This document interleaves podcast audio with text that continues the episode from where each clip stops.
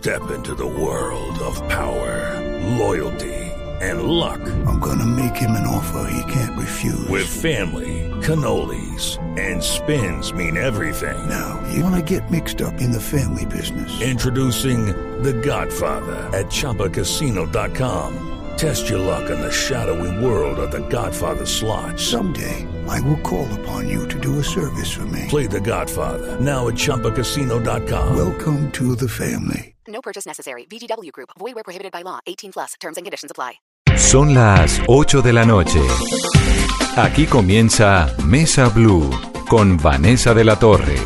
¿Quién iba a pensar que esta noche llegaría?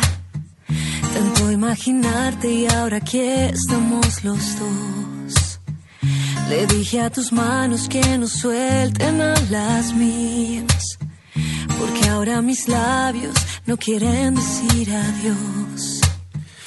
Si te he buscado tanto y te esperé, no miento. Que te iba a conocer, tenía el presentimiento.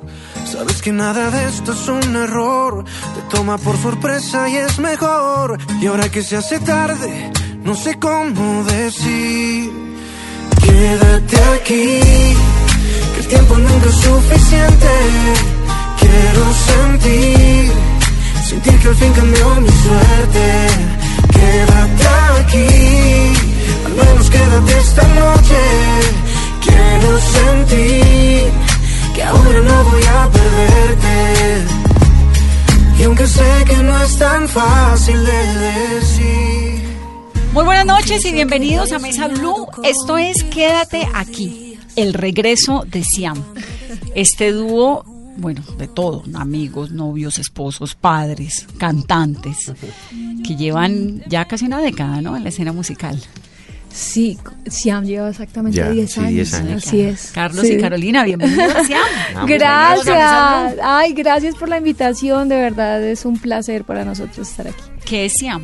Siam es una Lo acabas pareja. de definir, eh, o sea, exacto, es una esposos, pareja eh, esposos. compañeros de trabajo, papás. Es como un, un sancocho de, de- de todo lo posible ahí. Familia y música juntos. ¿Pero qué significa Siam? ¿Eso es como indio?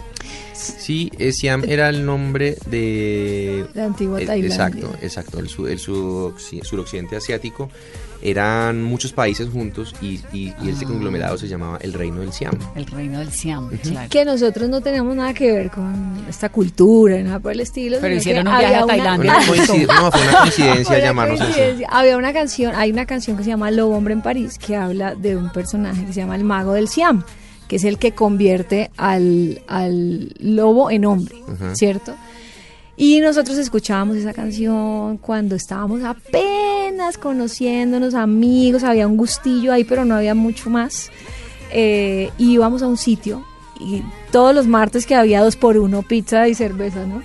Y ¿En dónde? En En Cali. Cali. En Cali. Y nos encanta, y siempre salía, siempre sonaba esta canción y Carlos me decía, me fascina, ese es uno de mis cantantes favoritos, no sé qué, y nos gustaba mucho, o sea, como Eso que era una época, yo me acuerdo, en la que en Cali había, era como una, una cosa de los martes, ¿no? Exacto, y era pizza y Pizza. cerveza, dos Sí, por sí, uno. y uno estudiante, bien arrancado, eso era como para uno, eso era para uno el, pa- el plan. Y, Y ahí oían la canción y ahí les oíamos la canción y cuando quisimos ponerle el nombre al grupo, primero queríamos poner algo muy cortito, eh, que fuera así como contundente y dijimos Siam, mira la canción, el mago del Siam, no sé qué, por la canción, y ahí se quedó. Pero ustedes, Carolina es de Cali. Yo soy de Cali. ¿Y tú? Yo soy de Cartago, pero, Cartago. pero bueno, pasé mi infancia En Cartago y hice todo mi bachillerato en Cali y, mi- y mis estudios superiores en Cali. ¿Dónde se conocieron? En el Conservatorio Antonio María Valencia de Cali. Bellas Artes, Estudiando estudiando, música. Yo llevaba un añito y él eh, llegó en el 2000 a estudiar también. O sea, usted se graduó el del 2000 a colegio. cambiar su vida. Sí, sí, a uno a ver y sí. Carolina se graduó del colegio y dijo, voy a hacer música. Yo me gradué del colegio y obviamente pues mi papá no estaba muy contento que yo estudiara música y entré a estudiar derecho. Eh, duré un añito y al año le dije no, definitivamente esto no es lo mío, no, pero mire, sé cómo va a estudiar música, eso no, no se va a quedar cantando los buses, bla, bla. Y yo lo siento, pero no, no estoy feliz con lo que estoy haciendo, quiero cantar. Y me presenté al conservatorio casi sin permiso, la verdad, eh, y pasé. Cuando ya pasé, cuando ya me dijeron, sí, quedaste, fui y le dije a mi papá, lo bueno es que le pasé, el, me acuerdo que le pasé los costos de la matrícula y de todo, y todo valía como tres veces menos, entonces por eso, por eso se emocionó, dijo, hágale. está bien. Pero Y era fue. cantante en dónde? En el colegio, era la Yo- niña que paraba, se paraba las tarimas o cómo era. Desde Esa los Carolina? nueve años empecé a cantar. Y aprendió que podía pasar de año cantando. O sea, que aprendió que podía no, no estudiar mucho, pero cantar el de bandera y Era ahí, y ahí cuadraba. Era mala gustaba. estudiante, la verdad. Yo solo quería cantar, tocar guitarra, entonces tocaba en todas las de bandera, en todos ¿Y los quién le enseñó a tocar colegio. guitarra o era empírico? En el colegio habían unos cursos de, bueno, las selectivas y yo escogí guitarra, me acuerdo, y empecé a cantar y a tocar guitarra. Y cuando empecé a cantar la gente me decía, ay, pero canta lindo, yo no sabía. Y yo, sí, sí, se le oye lindo, no sé qué, tal. Me escogían para el trío del colegio, para representar el colegio, para todo. Y ahí fui pasando y, y y canté siempre, o sea, nunca dejé de cantar. Pero era muy informal y eran las reuniones de la casa, el, el colegio. Sí, la cantante adolescente. Exacto, hasta que ya quise, ya eso fue un tema ya de que pude entrar profesionalmente, pero ya después, ya después de dejar tirado derecho. Entonces, Carolina quería definitivamente ser cantante, ese era el sueño de su vida. Carlos sí. vivía en Cartago y se fue a Cali a estudiar música, ¿o cómo fue? Mm, no, yo en Cartago tuve una, tuve una educación muy musical porque mi mamá desde el primer colegio en el que entré era un colegio súper artístico. La primera hora de clases siempre era flauta dulce, eh, había grupos de música de cuerda, eh, banda marcial, grupos de danza y yo en todo eso estaba metido. Por el contrario, cuando me, cuando me fui a vivir a Cali, eh, entré a un colegio súper académico, mucha matemática, mucha ¿Y por qué se ciencia. fue a ir a Cali, Carlos?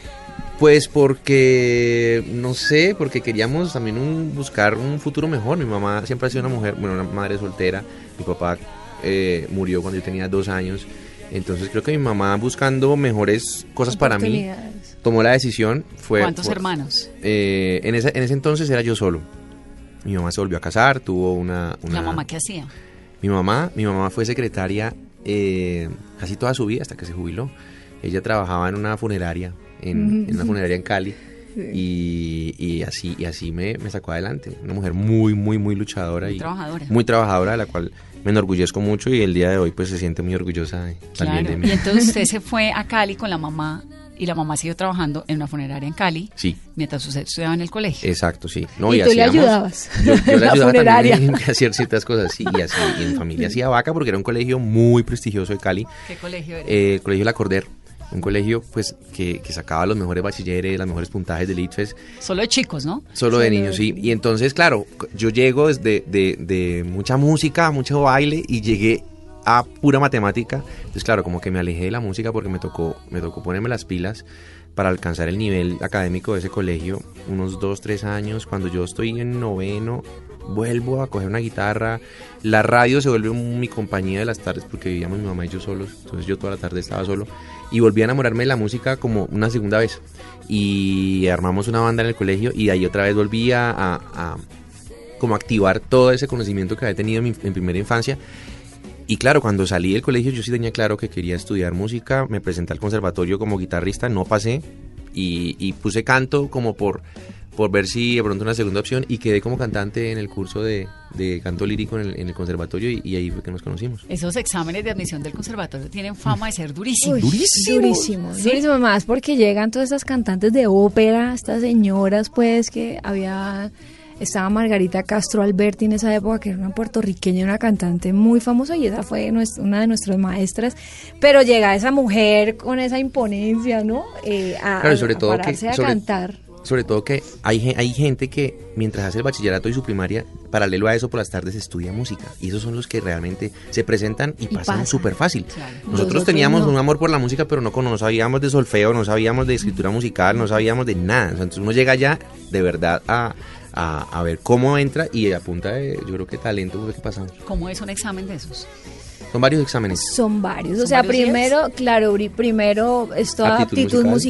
musical. entonces te ponen con, frente a un piano y entonces oído, todo el tema tal, Ritmo. eh, ritmo, eh, escritura, todo lo que ¿Escritura qué, logres. Claro, Sí. pero lo que logres, porque yo, por ejemplo, no tenía ni idea cuando entré, porque nunca había visto música seriamente.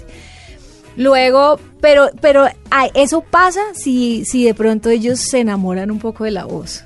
Claro, después ese examen de instrumentos. Uno, no, terrible, cantando. exacto, no, yo no sé escribir música, no, tal cosa, no, pero oído tiene, ta, ta, ta. bueno, ahora cante, yo pienso que ahí fue donde, ahí fue donde uno los ¿Y logró ahora can- cautivar. cante qué?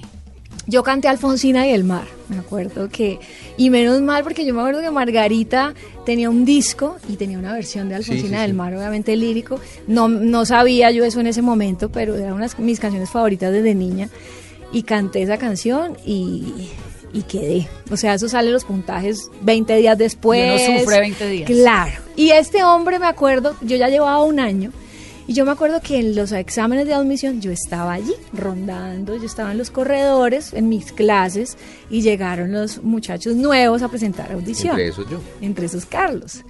Yo no me acuerdo de él. Él dice que él sí, él sí se acuerda de mí, que él me vio cuando yo me encontré con un amigo y yo le estaba diciendo, están buscando barítonos.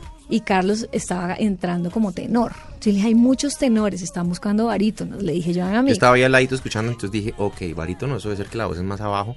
Escogí mi canción, que era una canción de poligamia. O sea, yo ni siquiera, yo, tú por lo menos cantaste algo de, algo Sí, de repertorio latinoamericano, yo canté una canción de poligamia. Y yo iba a cantar ahí, pues, como muy Andrés Cepeda. Y yo lo que hice fue que cogí la canción y la bajé de tono lo más que más pude. grave. Lo más grave que podía cantar y entre cantando. O sea, así. realmente entró sin yo darme cuenta y yo le ayudé a entrar al Carolina, sí, Carolina le ayudó a entrar ahí. Claro, me decía, es Me que sopló. yo te escuché, yo en serio, claro, bajó la canción y, y, y realmente lo que pasa es que él tiene muy buena voz de grave, entonces Dos, sí, una voz queda- quedaron ¿Y flechados. ¿Qué canción fue, Carlos? No, me- no me acuerdo del nombre, pero era una canción que decía como Todo ha terminado, has mentido otra vez. Na, na, na, na, na, na, si te engañas tú también. Por lo que. Pero la canté. Todo ha terminado. Y claro, eso sonaba medio bajo, pero ahí ya. Claro, y tramé de, de, de, de- De- de- de- de de barítono. graves en mi voz y, y la maestra se enamoró porque estaban buscando un barítono y, y ahí pues como que empezó la educación ¿Y ahí. entonces ustedes arrancan juntos? No. Arra- Yo estaba, lo ¿Empezaron que pasa es que, claro, yo, yo llevaba un añito adelantada, pero teníamos clases juntos todo el tiempo, que era taller de ópera, que era la clase más larga. Eso era en Cali, ¿no? Era en Cali. Entonces veíamos dos veces a la semana taller de ópera, que era de cuatro, clases de cuatro horas, y nos tocaba interactuar y nos Cuatro tocaba... horas cantando uno. Claro, porque eso se montan las óperas y ap- cantando, actuando, de todo. Entonces, eh, al principio no nos caímos muy bien, ¿sabes? A, a mí como yo lo veía y él como que era medio antipático, yo siempre he sido como sociable, querida, y él como que no saludaba, como entonces a mí como que no no me tramaba mucho. Poquito a poco como que nos fuimos conociendo y nos tocó hacer una ópera juntos, que era Julio César y Cleopatra De Händel. de Händel. Yo era Cleopatra y él hacía de Ptolomeo, que era mi hermano. Entonces nos tocaba cantar un aria juntos y ahí ya nos tocaba ensayar, hablar, oye, mira, está tu parte, tal, ¿cómo vas a hacer eso? Y empezamos, hubo un ¿Te parecía bonito. talentoso? Sí, claro, siempre. Hasta el día de hoy me- no me deja de sorprender su talento y pienso que eso es fundamental para una relación, para que una relación y una llama esté viva, es la admiración Sí, que debes tener Yo hacia tu pareja. Ay, tu esposo es una belleza. Yo lo sigo y es un hit. Sí, pero realmente es como una de las claves, ¿no? Que tiene que admirarse. admirar a tu pareja y hasta el día de hoy yo lo miro, lo que hace, lo, cómo produce, cómo compone, cómo escribe, cómo canta, yo soy como, wow, o sea, de verdad, creo que esa parte hace que uno, que el amor se mantenga vivo. ¿Cuánto tiempo es el estudio del conservatorio? ¿Cuántos años? Siete años. ¿Siete años? Siete. O sea, dura más que una carrera. Claro, dura más que una carrera, sí. Dura más. Es que la gente, de medicina, pero- la gente cree que música, pues mi papá en su época como que música, o sea, ni siquiera se dan cuenta de todo lo que nos toca estudiar, o sea, es una preparación muy muy fuerte. Y no eso y aparte de solfeo, formas, ¿Qué es estructuras, ah, es leer, Armonía. leer, leer música, aprender a leer música, armonía, historia del arte, piano, eh, o sea, Además es una es cantidad de cosas. súper Es prestigioso. muy, es muy bueno. escuelota. Entonces siempre, siempre de verdad eh, hay mucha exigencia. Ahí entramos, de cuatro años fuimos amigos, nada que ver. Cuatro años. Cuatro O sea, años. esto no fue amor a primera vista. ¿Y en qué momento llega el amor entonces? Pues llega el momento en el que estudiábamos juntos, nos veíamos todos los días, montábamos las óperas, teníamos clases. Bueno, Y cada uno con sus parejas aparte. cada uno, con- yo con mi novio, él con su novia. Cuando él empieza a trabajar en un bar en las noches, que se llamaba, en esa época se llamaba Cucaramácara en Cali, y empieza a trabajar en ese bar y arranco yo también. Y él me dice, oye, están buscando una cantante, caminábamos. Entonces fui a audiciones y quedé también en el bar. Entonces ya no solamente estudiábamos, sino que trabajábamos juntos. Nos veíamos todo el día, a toda hora, para arriba y para abajo. Y Cucaramácara era una institución, no sé si todavía existe. En ¿Todavía? Lo Cali, reabrieron, yo ¿sabes? que Es más pequeño, pero, pero, pero lleva como un año. eh, Fueron, que es un, fue un Llegó a que tener 12 años. Claro, llegó a tener sede grande en Bogotá. En Bogotá, En Mari- Miami, en Miami, en Medellín. en Medellín, en Barranquilla. O sea, eso fue una institución de la Porque además rumba. fue como de estos lugares donde uno iba pues como el sitio a ver música en vivo, pero en Bogotá era muy común el sitio, en Cali no existía hasta que montaron hasta que montaron. Y era el, el hit, pues, o sea, en su época fue un bar que que Sí, y que muy nos dio mucho también porque fue una escuelota para nosotros porque veníamos de hacer ópera, todo súper, ¿no? serio.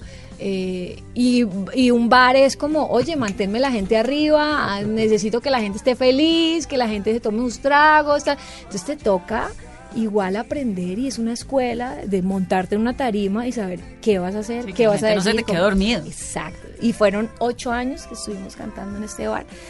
Y cantaban Que qué días a la semana y de qué hora a qué hora. Jueves, viernes Jueves, y viernes, sábado. sábado. De, entrábamos a las 10 de la noche, Y Salíamos a las 3. salíamos a las 3 de la mañana más Y ahí eran amigos. O Sí, ya, o comenzó a ir a- compañeros, En el Ya, 2004 cosa- empezamos a em- entra- entré, a can- entré yo a cantar y a los par de mesecitos ya eso era inevitable. Un día lo vi saliendo de la mano con una vieja ahí y me molestó. Yo como que, o sea, sentí como una cosita. y Yo, "Uy, yo por qué estoy sintiendo esto? O sea, no me gustó como lo Ese que vi, pero de la mano. claro, o sea, me molestó y me rayé y como. ¿Y quién se le declaró a quién? Oh my God, o sea, ¿qué pasa? Sí. ¿Quién se le Pero- declaró a quién? No, Eso, eso, fluyó. nunca, eso nunca se va a saber. Todavía es un. Yo un digo que él a mí y él dice que yo a él, pero bueno, el caso fue que empezamos ese, ese noviazgo y, y fue muy raro porque por lo que tenía, llevábamos tantos años de amigos y haciendo todo juntos y todo. Pero bueno, duramos dos años, súper novios así, pero terminamos un año. En el bar. En Todo el está en el bar. bar. ¿Cómo es la vida de un bar? ¿Cómo es la vida de un par de cantantes en un bar? Pues, por ejemplo, mientras estábamos de novios y todo es lindo, todo es bonito, bueno, bien, o sea, realmente sí es mucho trasnocho, pero uno, uno como que se le voltea hasta el día de hoy. Nosotros somos re buenos para trasnochar, pésimos para madrugar, o sea, tenemos todavía como los horarios trocados. Eso le queda a uno mucho, porque fueron ocho años trasnochando todo el tiempo. Y uno rumbea. Claro, después trabajo. remata. No, no, uno rumbea.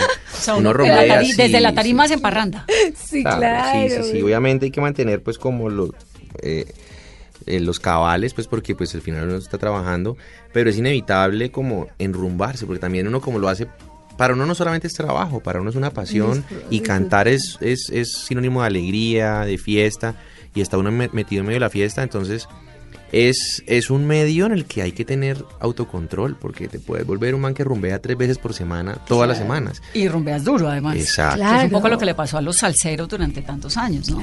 Que se Además la que mano la tienes, parranda. claro, además que la gente como te ve cantando y todo, entonces te llega licor por todo lado. Entonces tome aquí, Claro, tome allá, tú eres tome allá. bienvenido en cualquier Entonces, mesa, y vamos de remates, se llevan al cantante y todo. Claro, entonces, claro. a uno se le vuelve- puede volver una vida loca, vivir la vida loca un poco.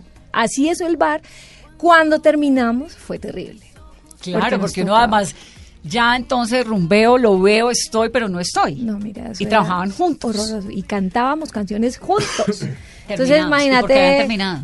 Porque ja, Cosas es de la una vida, ¿no? belleza. una belleza. Siguiente pregunta, amiga. diga por qué, diga por qué. No, no, no. diga, diga. Pra- básicamente porque el ser humano es así, ¿no? Se metió con otra. La verdad, lo que pasa es que él, siempre dice, yo tenía 20 años. Entonces, claro, cuando nosotros empezamos, él era chiquito, yo era un poquito más grande. Pero obviamente nuestra relación empezó muy seria y yo súper enamorada. Y yo ya como.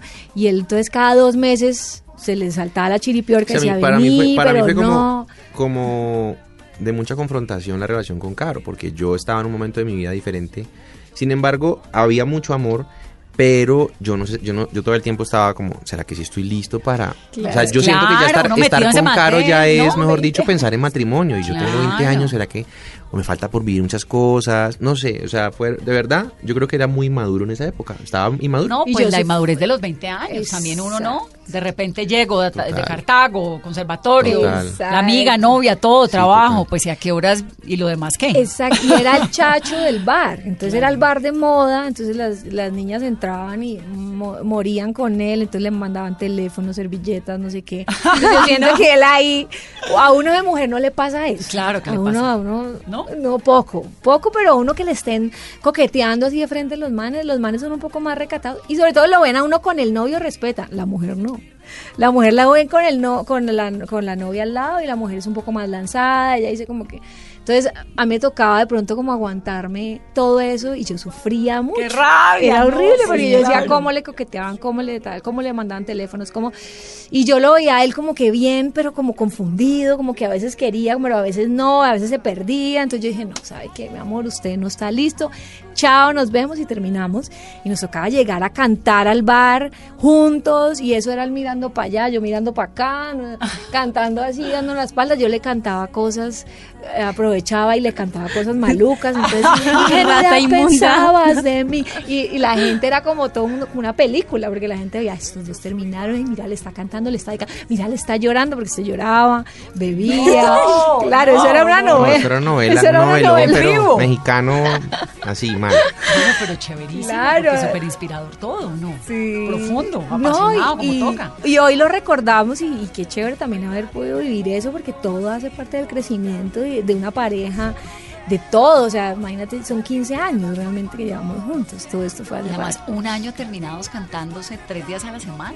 Bueno, no dura, o sea, terminamos un año, pero yo no soporté un año No cantando. los que lo aportó, lo echaron, lo echaron porque llegaba, claro, como llegaba entusado, porque ahí sí, ahí sí se, ahí sí, "Ay, no, pero yo como que sí la quiero, no, yo no sé qué, entonces empezaba. Ahí sí supo lo que perdió. Claro, el jefe le dijo, no, vení, es que vos estás llegando acá a cantar, estás borracho, no sé qué, tal. No, no podemos ir así. Y él dijo, uy, sí, sabe que yo me voy, yo no aguanto más. Y se fue del bar. Entonces, usted se quedó sola. Me quedé cantando, sola con, otros, nuevos con los cantantes. otros cantantes. Nos dejamos de ver, de hablar.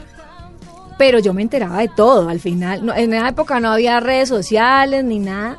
Pero uno se hacía la maña de que está con esta, fulanito, no sé qué, subió, bajó, pilas, fue aquí, fue allá, y él también se ¿Y enteraba. de Carlos qué hacía mientras tanto? ¿En otro bar, en otro lugar o qué? No, eh, no, yo hice de todo en ese año, o sea, trabajé en lo que pude, eh, nunca dejé de hacer música y al año me, el año me, me volvió a llamar el dueño del bar, que no habían podido como encontrar a alguien que, que funcionara igual que yo, entonces creo que ya me, me pidió que volviera y, y ahí como que hicimos las paces un poco con Caro. No, pues usted me llamó y me dijo que nos tomáramos un café. Sí, claro. Para hacer las paces. O sea, para Yo no tenía muchas ganas de para verlo. poder Para poder cantar juntos y sin claro. necesidad de estar con esa Es sensación que, tan maluca. ok, ¿será que nos tomamos un café? Yo, mm, bueno, no, pues es que hay muchas cosas que quedaron pendientes, hablemos, pues que nos podamos encontrar y por lo menos nos podamos saludar. Y yo, no, pues sí, vaya, tómese ese café. Y, obviamente llevan 10 se años tomando café. Obviamente se remueve todo, obviamente había, el sentimiento estaba ahí y no volvimos de inmediato, fue, fue un proceso largo, pero como seis meses más o menos, ahí, ahí, y hasta que de- decidimos darnos ya la oportunidad. Yo ya lo vi como más centradito y dije, bueno, Darse la oportunidad como pareja, pero además como dúo, ¿no? Claro, no. Como eh, cantantes. cuando volvimos, mm, a los seis meses al año nos comprometimos para matrimonio. Eh, teníamos un sueño y una meta y era venir a Bogotá a trabajar y a buscar una oportunidad como cantantes. Ya habíamos pensado en hacer, o sea, ya estábamos componiendo, eh, pensando en dúo y haciendo música para los dos. Ahí, pues, eh, nos venimos a Bogotá eh, y creo que, que haber tomado esa decisión nos cambió la vida, porque, porque se nos abrieron muchas puertas después del matrimonio. Creo que se nos abrieron muchas puertas y, y pues acá estamos haciendo música que de verdad ha sido como el, el- la música ha sido el, el camino en el que nos conocimos, nos enamoramos, y ahí sí. fuimos amigos, Qué bonita terminamos historia, es una pareja de músicos, ¿no? Mm, Sí. Sí, total. O sea, como que hemos pasado por todo lo, por todo, desde el bar, desde el, el estudio, el, el conservatorio, la ópera, porque hacíamos ópera también. el, el bar, todo. O sea, creo que ha sido 15 años de muchas cosas. Bueno, Carlos y Carolina, ¿por qué no nos cantan esa canción eh, con la que ustedes hicieron conocer en el 2010, que se llama Quizás debió llover? Pues sí, Claro. Quizás debió llover un poco más para que te quedaras a mi lado. Hay días en que el tiempo va hacia atrás y algún recuerdo tuyo me hace daño. Y yo caigo en tu piel una vez más, vuelvo a escucharte respirar aunque no estés más junto a mí. Quizás debió llover un poco más, solo un momento para decir que te olvidaste de un par de detalles, que rompiste un corazón por la mitad no logro enfocarme, sentir que aquella tarde quizás debió llover un poco más, quizás debió llover. ¡Bravo! Vamos a hacer una pausa. Estamos hablando con Carolina Núñez y con Carlos Montaño. Ellos son Siam y esto es Mesa Blue.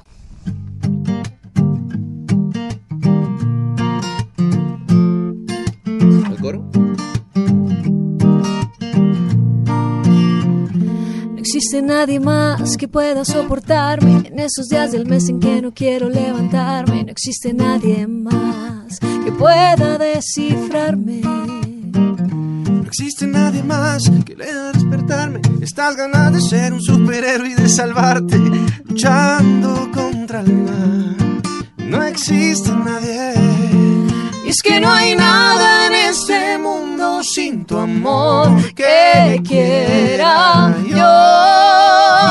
Lo que yo necesito son los besos de tu boca que me llevan a la luna y como nadie me provoca que me dejan sin respiración. No existe nadie más en el latido de mi corazón. Que nada es como antes, que tu risa me hace grande y cuando todo estaba oscuro tú llegaste a mí y encendiste la luz. Y sé, no existe nadie, nadie, nadie, nadie más que tú. Carolina Núñez y Carlos Montaño son Siam y llevan qué? ¿Cuánto ya? ¿Como 15? ¿20? Con todo 15. 15 años juntos. Sí, 15 años. ¿Cómo es eso de trabajar uno con la pareja? De vivir con la pareja, de compartir, ¿no? Hijos. Tienen una hija. Tenemos una niña. le hicieron canción. Sí, Emilia. Pues eh, mira, yo me siento una afortunada de poder vivir esto con Carlos. Como te contábamos ahorita, el, el- el hecho de, de que la música haya sido lo que nos unió eh, y que primero fue la música, siento que nos llevamos muy bien y nos entendemos muy bien, porque también sé que no es fácil para una pareja estar compartiendo todo juntos, pero como nosotros teníamos como esas bases como tan bien fundamentadas, creo que al día de hoy la música antes nos ayuda, ¿me entiendes? Para mantener vivo el amor también, nos ayuda en las discusiones, a veces discutimos antes de subirnos a una tarima por cualquier cosa, por lo que discuten las parejas y la música hace que se nos olviden los problemas, la discusión, la o sea, antes creo que la música de verdad ha sido como, como una herramienta y un, y un camino que nos, ha- que nos hace que nos hace hace que, que que no se vea el tema de que es que somos esposos y se ven todo el día. No al contrario. Podemos celebrar los triunfos juntos. Porque es que no es una cosa es ay me nominaron o ay me gané esto No, y llego a mi nominaron al casa Grammy Latino, ¿no? claro. Juntos. imagínate llegar a la casa a contarle al esposo No. como no es oye nos este logro es juntos este logro es tuyo y mío. Vámonos a Las Vegas vámonos a no sé qué vamos subimos a recibir el premio juntos es es eh, es una para mí es como un sueño poder vivir eso con la persona que tú amas entonces realmente que si hay discusiones que si hay diferencias las hay como en cualquier pareja y en cualquier persona que trabaja con otro pero creo que son mínimas al lado de lo que podemos disfrutar Y ustedes tienen unas canciones inspiradoras que hablan todas del amor. ¿Quién de los dos se dedica a componer? Yo, yo soy el que escribo. Y de desamor también. Sí. De desamor, sí, claro. Sí, yo soy, yo siempre he tenido desde, desde, desde chiquitico como esa, esa inquietud de escribir, siempre me gustó mucho como leer la poesía y hace, hace parte de mi vida y como que a través de la yo sí, yo soy muy yo soy diferente a Caro, creo que nos complementamos mucho. Caro es súper habladora, ella entra en confianza súper rápido, es, es tiene, tiene el perdón de la palabra muy, muy desarrollado. Yo soy muy tímido eh, y creo que a través de la escritura, a través de las canciones, como que me expreso y aprendí que por ahí tengo pues como más facilidad para hablar. Entonces tú No eres el decir- escritor. Sí, no quiere decir que todas las canciones sean como autobiográficas y de, y de mi experiencia, pues, pero, pero sí, creo que ahí es como donde, donde eh, fluyen toda- todas las ideas que tengo, todo lo que quiero decir, eh, pues la escritura me, se me, me da, Y eso implica la música también. obvio, ¿Sí? obvio, sí, o sea, claro. la, la composición es letra y música. Claro, sí, sí, hago todo. Eh, la música es para mí es un lenguaje, o sea, para mí es un lenguaje. Yo desde que me levanto hasta que me, hasta que me acuesto estoy pensando en la música, siempre tengo alguna cosa por hacer, una canción por escribir, un, algo por aprender. Soy muy apasionado de la música, verdad. Tengo mi estudio en la casa y me, las, me la paso horas eh, estudiando, Días. produciendo, eh, días, sí. Y... Pero, pero siento que eso me hace feliz, hace parte de mi ser, o sea, la música es, es y yo somos como uno solo y, y no podría ser yo si no tuviera la música en ¿Y mí. les ha pasado que de golpe, no sé, eh, Carlos hace una canción que le parece maravillosa y Carolina dice, no, mm, Claro, Pero obviamente. claro. Es que, es que yo, él dice que yo soy el filtro de calidad. El control de calidad. Entonces, eh, claro, él me, él me, me muestra, mira, tengo esta idea, hice esto hoy y yo se la puedo desbaratar en 3, 2, 1. No, para nada, el coro no me gustó, o el precoro, o la estrofa. Y lo que lo- él me hace caso, ¿cierto, amor? Como que... claro porque, claro porque, A uno nunca porque le hacen igual- caso, Carolina. No, no, no, sí, en este caso, yo creo que en este caso no, no funciona, no sirve, o sea, si yo fuera un solista, pues tal vez, pero como somos dos, yo también quiero que Caro lo que cante se sienta contenta cantándolo y, y se identifique con eso, o sea, esa para mí ha sido una de, de las, o sea, de, las- de las filosofías que manejamos nosotros como artistas, es que nunca nos hemos traicionado y ni hemos dicho algo que nunca diríamos como personas, o sea, eso va como de la mano. Creo que no serviría de nada porque algo está de moda hablar si va en contra de tus principios, tus valores, de tu, de tu de tus creencias, de tu pensamiento, pues hemos sido nunca nos hemos traicionado en ese sentido. Esta canción, que es la que están lanzando ahora, Quédate aquí, ¿qué es? ¿Amor? ¿Insistencia en conservar a la persona que uno ha Amor. querido? No, ¿Un poco no. se parece a la historia de ustedes? Eh, Ok. No, es una canción, yo creo que eh, a todos los seres humanos nos ha pasado en algún momento que, que hemos soñado con, con cierto tipo de persona, ¿no? No la conocemos todavía, pero pues, ay, bacano que fuera así, que tuviera estas cualidades, ya sea mujer o hombre. Y a veces uno se encuentra con esa persona y uno no quisiera dejarla ir, o sea, uno quiere como acercarse y decirle, oye, te he estado buscando toda mi vida, he soñado contigo, eh, y ahora que estás aquí, pues no es tan fácil decirlo, pero me gustaría que te quedaras, que me dieras la oportunidad y que, y que empecemos a caminar juntos. Entonces, yo creo que es una canción que nos sale, todos hemos estado enamorados, todos hemos querido decir a alguna persona que se quede a nuestro lado y que, y que em- empecemos algo juntos y lo intentemos. Entonces, eh, básicamente ese es el mensaje de la canción. Es una canción que eh, es diferente en, en su nacimiento y en su concepción porque usualmente soy el, el que escribe de cero la canción. En esta nueva etapa de Siam, después de esta pausa que nos tomamos, eh, la canción llega a mis manos y ya tenía, no sé, han escrito como cinco personas estaba ya casi terminada. Lo único es que era de desamor, era como, esta es nuestra última noche, pero quédate aquí esta noche. Y me sonaba un poco más bonito si, si, si fuera al revés, o sea, como, hey, no es, nuestra, no es nuestra última noche, puede ser nuestra primera noche juntos. Y lo que intervine yo fue mucho con la letra y la canción. eh, el mensaje de la canción quedó ya siendo una cosa más diferente, Mucho ¿no? más positiva. Sí, exacto.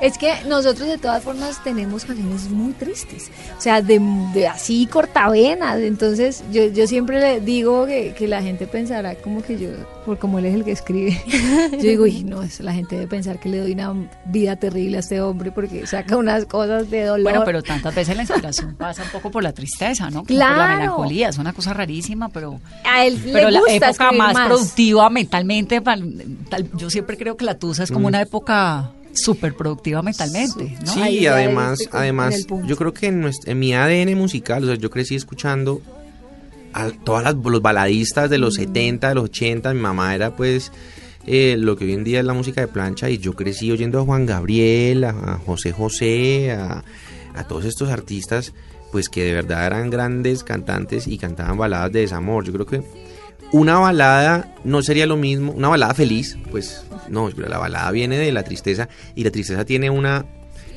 no sé, tiene una belleza que no tiene tanto la alegría, o sea, la alegría, las, can- las canciones de Victoria, pues sí, la, la, la, la Victoria tiene una, es, es- al final es el- es lo más positivo, pero la derrota en el amor tiene una belleza que la, que la Las Victoria mejores no películas, los mejores poemas, Exacto. los mejores libros, ¿no? Pasan por el desamor. Exacto. o tienen un final triste. Y siento que y siento que es más fácil estando despechado conectarse con una canción de esas y que te salga más fácil. O sea, no es que me sale, parece que me la escribieron a mí, que una canción de qué feliz, qué feliz, qué feliz, qué feliz. Qué feliz, qué feliz.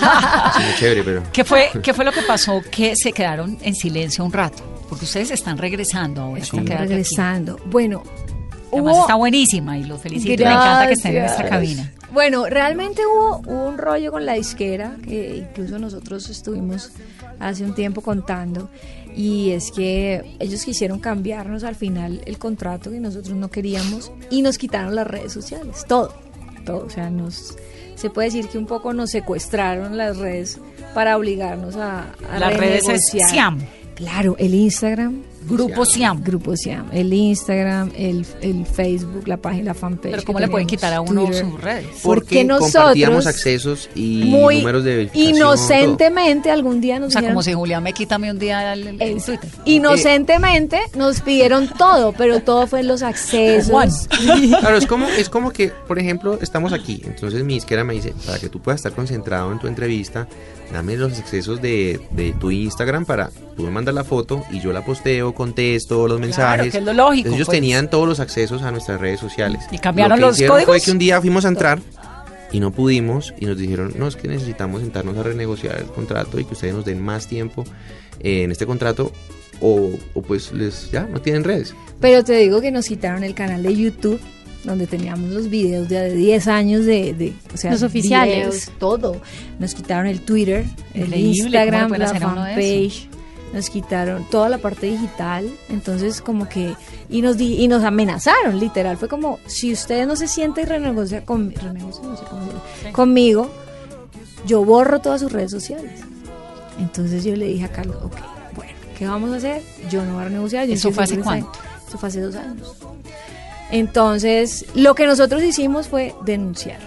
Entonces dijimos, no cedimos. Y yo le dije a Carlos, mira, empiezo 10 veces Instagram, lo que sea, pero no voy a caer y a dejarme extorsionar de esta manera. Carlos me dijo, yo también. Y salimos a contar lo que había pasado. Me acuerdo que en ese momento salió, salió en todo lado.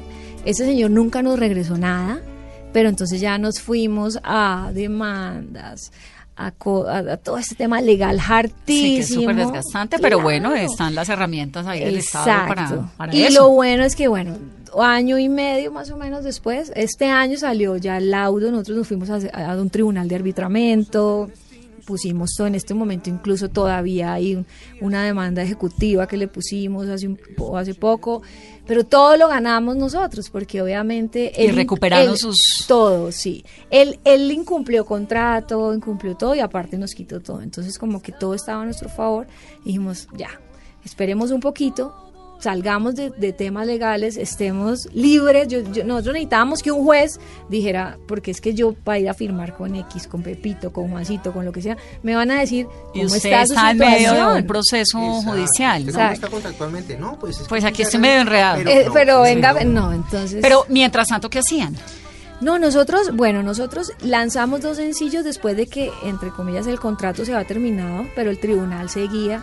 El contrato se había terminado por incumplimientos de la disquera. No paramos de tocar. Entonces nosotros no paramos nunca de tocar, o sea, Siam siempre siguió tocando. Lo que pasa es que hubo un momento en que ya sentíamos que, que era que lanzar así eran como tiros al aire. Entonces dijimos, vamos a esperar un poco, seguimos tocando. Y de la nada llega el proyecto de Hombres a la Plancha y Mujeres a la Plancha. O sea, nos llega a los dos trabajar con el Teatro Nacional. Que estuvo genial. No, Que Carlos es el director de Hombres a la Plancha. Exacto, Ah, lo llaman para ser director, a mí me llaman para, para, para pertenecer al elenco. Primero, primero entré yo y, y fue un respiro también muy grande porque tú sabes, temas de abogados, de cosas legales, todo, o sea, como que afectan mucho. Y uno un poco como que se satura, uno un poco como que pierde, le va desgasta, perdiendo, sí. claro, ese, desgaste es muy tenaz. Y entonces yo le dije a Carlos, paremos un poquito, por favor, con Siam, dediquémonos a este gran trabajo que nos ha llegado porque ha sido una bendición también, es un proyecto que hemos crecido, es un proyecto divino. Metámonos acá. Todavía está hombres y mujeres a la plancha, todavía los jueves Todavía y está. viernes y sábados, ¿o qué día es? Las mujeres son martes y Invitemos. miércoles. Vamos a invitar. Martes y miércoles en el, tea- Teatro la Nacional de la Castellana. 69, De la, ¿cierto? no, de la, ciento, De la de la, cien- de la 95 es el- 94 la castellana. años. En la castellana. 94. Martes y miércoles es Mujeres a la Plancha en la 94 de la castellana. Y miércoles y jueves son Hombres a la Plancha en el Royal Center. Todos los miércoles y jueves. 67 Ese con sí es en la Ese sí es 67. 67. Si seguimos en esto, Claro, nosotros seguimos ahí. O sea, yo llevo un año y medio, Carlos, yo tú ya vas para un año. Y eso es un planzazo. Claro, y además no interfiere en nada con Siam, porque Claro. aparte, por lo general Siam toca fines de semana o toca, pero hombres a- y mujeres a la plancha es entre Pero semana. además es como un alivio, ¿no? Es que la vida siempre se encarga un poco de eso. Total, Uno es buena persona y tiene talento y, y ha hecho las cosas bien como que... Mira, y de la nada me llaman y después de que a mí me llaman entro y después llaman a Carlos, no, pero queremos que tú entres, pero que tú dirijas, pero que... No, nosotros nos habíamos ido a vivir a Cali por la niña, cuando nació la niña, como que la familia estaba allá, dijimos, vámonos para allá. Allá estalló toda la bomba. Y lo que hicimos fue que cuando salió todo lo del Teatro Nacional, nos regresamos a Bogotá. Aparte de eso, llegó un equipo que se interesó por Siam, que es toda la gente de Moon, y se sentaron con nosotros y nos dijeron, creemos en ustedes, creemos en su música, sé que pararon este tiempo, pero queremos trabajar. Y nosotros, wow, claro, sale el laudo a favor nuestro, ganamos demandas, todo, entonces dijimos, ya, ¿qué más vamos a hacer? Vamos Eso a fue hace poco. con Siam". Eso fue el 31 de enero, salió el laudo de- del, del- del tribunal, y ese día, cuando llame un juez, me dice, usted está libre, usted ganó, usted tal, le deben plata, le tienen que de- devolver todo tal, yo ya puedo ir a todo lado y decir, mire, ya puedo hacer lo que yo quiera. Y recuperaron sus redes. su Recuperamos redes, recuperamos, eh, sí, realmente todo. Ya.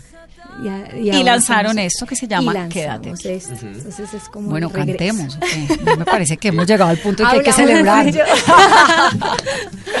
bueno, esto se llama Quédate aquí.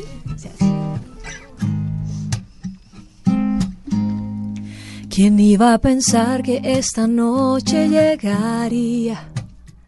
Tanto imaginarte y ahora aquí estamos los dos. Le dije a mis manos que no suelten a las mías, porque ahora mis labios no quieren decir adiós. Si te he buscado tanto y te esperé, no miento. Por conocerte ni el presentimiento. Sabes que nada de esto es un error. Te toma por sorpresa y es mejor. Y ahora que se hace tarde, no sé cómo decir. Quédate aquí, que el tiempo nunca es suficiente. Quiero sentir, sentir que al fin cambió mi suerte. Quédate aquí, al menos quédate esta noche. Quiero sentir que ahora no voy a perderte. Y aunque sé que no es tan fácil de decir. Confieso que he soñado contigo estos días. Y cuando despierto me pregunto dónde estás. Si digo que no te extraño yo, te mentiría. Por eso esta noche voy a decir la verdad. Quédate aquí, que el tiempo nunca es suficiente. Quiero sentir, sentir que al fin cambió mi suerte. Quédate aquí, al menos quédate esta noche. Quiero sentir que ahora no voy a perderte. Sé que no es tan fácil de decir. Solo quédate aquí. Quédate conmigo aunque sepamos que nada es eterno. Dame solo un momento y en secreto quedará. Quédate acá, sabes que mañana es tarde. Está muy claro que nada será como antes. Quédate acá, solo quédate una noche más. Quédate aquí, tiempo nunca es suficiente. Quiero sentir, sentir que al fin cambió mi suerte. Quédate aquí, al menos quédate esta noche. Quiero sentir que ahora no voy a perderte. Y aunque sé que no es tan fácil de decir, solo quédate aquí. ¡Bravo! ¿Cómo es la familia de ustedes? O sea, ustedes se levantan y hola, buenos días, cantan todo el día. Además, porque Emilia Emilia. también, Emilia también tiene esa vena artística, ¿no? Yo ¿Cuántos siempre he años tiene visto Emilia? como Emilia en tiene tres Instagram. años, pero canta, ella sí canta todo el día, todo el día baila, todo el día quiere... O sea, Navidad con ustedes. Debe ser la locura. Sí, Pero ¿sabes guitarra qué? siempre, ¿o qué? Yo no sé si, si eh, ¿qué? En casa de Herrero, cuchillo O sea, venga, los invito a comer y guitarra. ¿Cómo es? ¿Cómo es? Pero cuando, sí, la verdad, cuando estamos así como con amigos, en un parche chévere, sí nos fascina sacar la guitarra. Y, ¿Y no se cansan después de tantos años de sacar la guitarra? No, la verdad no, ¿cierto que no? No, y, y, cua- y cuando estamos compartiendo con gente que queremos, no, para nada nos cansamos, pero no es que nos mantengamos cantando todo el día en la casa, no. La verdad, bueno, Carlos sí mantiene en el estudio, eso sí, haciendo música todo el día. La chiqui va y se le pega y le dice, papi, quiero escribir canciones contigo, papi, quiero hacer música contigo, y se le sientan las piernas y, y- y hacen que trabajan. Pero, pero la verdad, somos una familia normal común y corriente, esposos común y corrientes, papás, nos toca levantarnos normal, a llevar a la niña al jardín, a la arreglada, la cosa, la recogida, tenemos cita médica para la niña, vamos, o sea, normal, los martes y miércoles corre, y jueves corremos para el teatro, a veces nos llevamos la chiqui, entonces le encanta porque ella a ella sí ha crecido desde Las mi tablas, barriga, claro. porque yo canté hasta los ocho, me- casi hasta los nueve meses canté con ella, y luego ensayos, pruebas de sonido, ¿En dónde shows. cantabas a los nueve meses con ella? ¿En Con? Siam. Con Siam. No, con Siam. Siam. Con Siam, eh, hasta los ocho meses largos tuvimos shows con Siam. Hasta que yo ya no, yo decía, Dios mío, esta niña se me va a salir. Yo con una barriga así cantando, quizás debió llevar un poco más. Yo decía, Carlos, me va a salir esta niñita. Ya hubo un momento en que dije, no puedo más. Eh, tuvimos la chiqui, pero la chiqui ha estado eh, en este mundo de la música y del arte Desde siempre. desde siempre. Entonces sí, se le, sí le sentimos mucho como una inclinación hacia el arte, pero al final uno le da las herramientas, pero que sea lo que ella quiera hacer y que sea feliz, es lo importante. ¿Y qué sueñan ustedes? ¿Qué quisieran hacer ahora? Yo me sueño, eh, pues ya hasta el momento creo que es un sueño cumplido poder Sí. vivir hasta el día de hoy de la música, de lo que, de lo que vamos a hacer. Nosotros creo que siempre le damos gracias a Dios por permitirnos vivir y, y traer la provisión a la casa eh, Haciendo haciendo música. música, que es lo que nos apasiona. Entonces, hasta- en ese punto uno siente, o sea, nada es trabajo, todo es, es, es haciéndolo con pasión, con amor y nada nos, o sea, no nos toca hacer como algo impuesto y, y creo que eso nos diferencia y no muchas personas tienen esa, esa posibilidad No, en pues el es mundo. que lograron vivir de la música. Vamos, uno piensa un poco en el papá tuyo, ¿no? Claro. No, es que yo no quiero estudiar Derecho, yo quiero estudiar música. Y el chico que viene de. Cartago a vivir a Cali, Exacto. lograr uno hacer de su vida lo que uno sueña es una cosa Es muy difícil. Es prácticamente, yo creo De que ya en ese momento vivimos ese sueño y somos muy agradecidos y todos los días creo que le, le damos gracias a Dios porque nos sentimos privilegiados. Eh, si me preguntas a futuro qué quisiera yo, yo quisiera poder seguir viviendo tranquilamente, Exacto. dignamente de, con la música. Nunca nos, nunca, nunca nos metimos a hacer música pensando en, en la fama ni en, ni, en lo- ni en el dinero. Nunca hemos cantado ni hemos hecho las cosas por dinero y creo que eso también eh, nos, ha- nos ha, nos ha traído paz en nuestra casa y nuestro corazón. Entonces poder vivir el resto de nuestra vida haciendo música de, de, de la manera que sea, o sea, sea escribiendo, produciendo, dirigiendo musicales. La música tiene muchos caminos por tomar y creo que cualquiera de esos nos haría felices. Entonces seguir haciendo música hasta donde Dios nos dé la vida, eso sería nuestro Nuestro sueño, ver sueño. Eh, hacer de nuestra hija una persona de bien, una persona que le, que le, que le aporte cosas positivas al mundo en el que vivimos, a la sociedad, es también nuestro mayor reto en este momento, pues, profesionalmente. y estar con él. Y personalmente, vivir, o sea, poder ser un matrimonio estable, creo que hoy en día también es un gran reto, mantener un matrimonio dura- durante los años. El mundo como que hoy en día cada vez cree menos en el matrimonio, En el compromiso. sí. La gente está cada vez pensando más en sí misma y no en, en, en- En familia. en que el amor es Total. el amor es renunciar a- eh, al ego y la gente está cada vez más apegada al ego. Entonces, esos son nuestros como nuestros sueños, ser un matrimonio que llegue hasta el final, eh, ser unos padres que puedan dejar una, una, a un ser humano que le aporte al mundo y pues poder vivir de la música hasta que hasta que Dios nos dé la vida. Muy bien, Carlos, te quedó muy bonito. Sí, sí, Pues me encanta tenerlos acá. Gracias. Felicitaciones Ah, por toda esa gracias. historia de vida tan linda. por inspirarnos. Siam suena lindo, muy, muy bien. y bueno, está su gracias. cabina cuando Mil No, quieran. gracias. de verdad. Siempre gracias bienvenidos. Por este gran espacio, qué bonita entrevista, porque, o sea, en serio no, no me esperaba contar todo desde el inicio hasta hoy. Eh, y eso para nosotros es, es, muy valioso este espacio tan, tan especial. Bueno, aquí siempre bienvenidos. Ellos son Carlos y Carolina, Carolina. Núñez y Carlos Montaño, Siam. Así y esto es. Mesa Blue. Feliz noche. Con quererte, mis ojos que se mueren.